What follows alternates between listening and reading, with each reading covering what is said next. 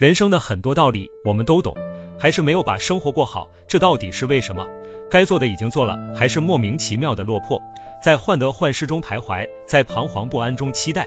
也许是因为有的事情我们懂归懂，但没有身在其中，知道代替不了心路历程，道理没有走进我们心里，亲身经历过风浪，自己才会成长，才能改变认知，看透事物的本质。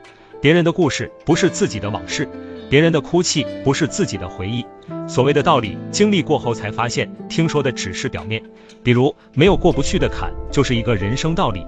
以为时间会改变现在，迟早会苦尽甘来。